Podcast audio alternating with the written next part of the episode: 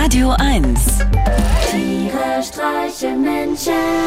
mit Martin Gotti Gottschild und Sven Phantom.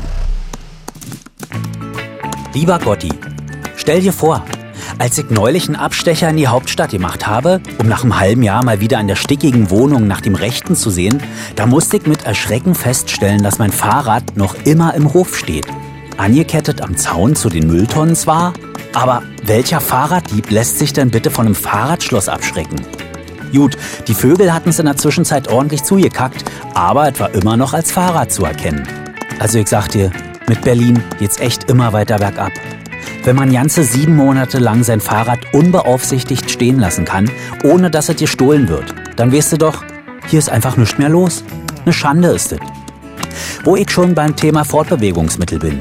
Ich überlege doch schon seit April, was ich mit der Corona-Soforthilfe der Stadt Berlin anfangen könnte. Und gestern ist es mir eingefallen. Ich kauf mir ein SUV. Kannst du mir da eventuell ein besonders arrogantes Modell empfehlen? Ich will ja nicht wirken wie so ein Anfänger. Mit hochnäsigen Grüßen, dein Sven.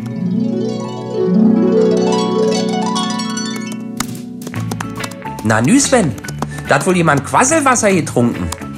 Ich freue mich ja, dass du auf dem Landshaus hier rauskommst. Zumindest beim E-Mail schreiben. Ich hoffe, dem Rechten in deiner Wohnung geht's gut und dass sie ihm seinen Telegram-Kanal nicht sperren.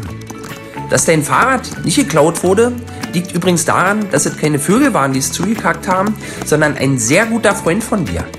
Zur Sicherheit. So sieht's nun mal aus, wenn man sich nur noch vom Käfig ernährt. Aber genug von mir und zurück zu deiner eigentlichen Frage. Beim Thema SUV kann ich dir so richtig nicht weiterhelfen. Für mich sehen die alle irgendwie gleich aus.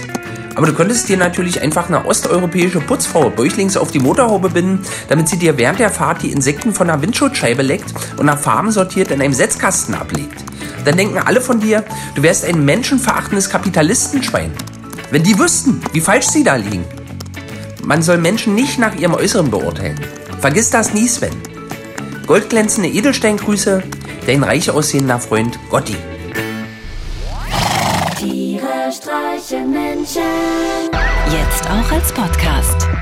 Auf radio1.de und natürlich in der Radio 1 App.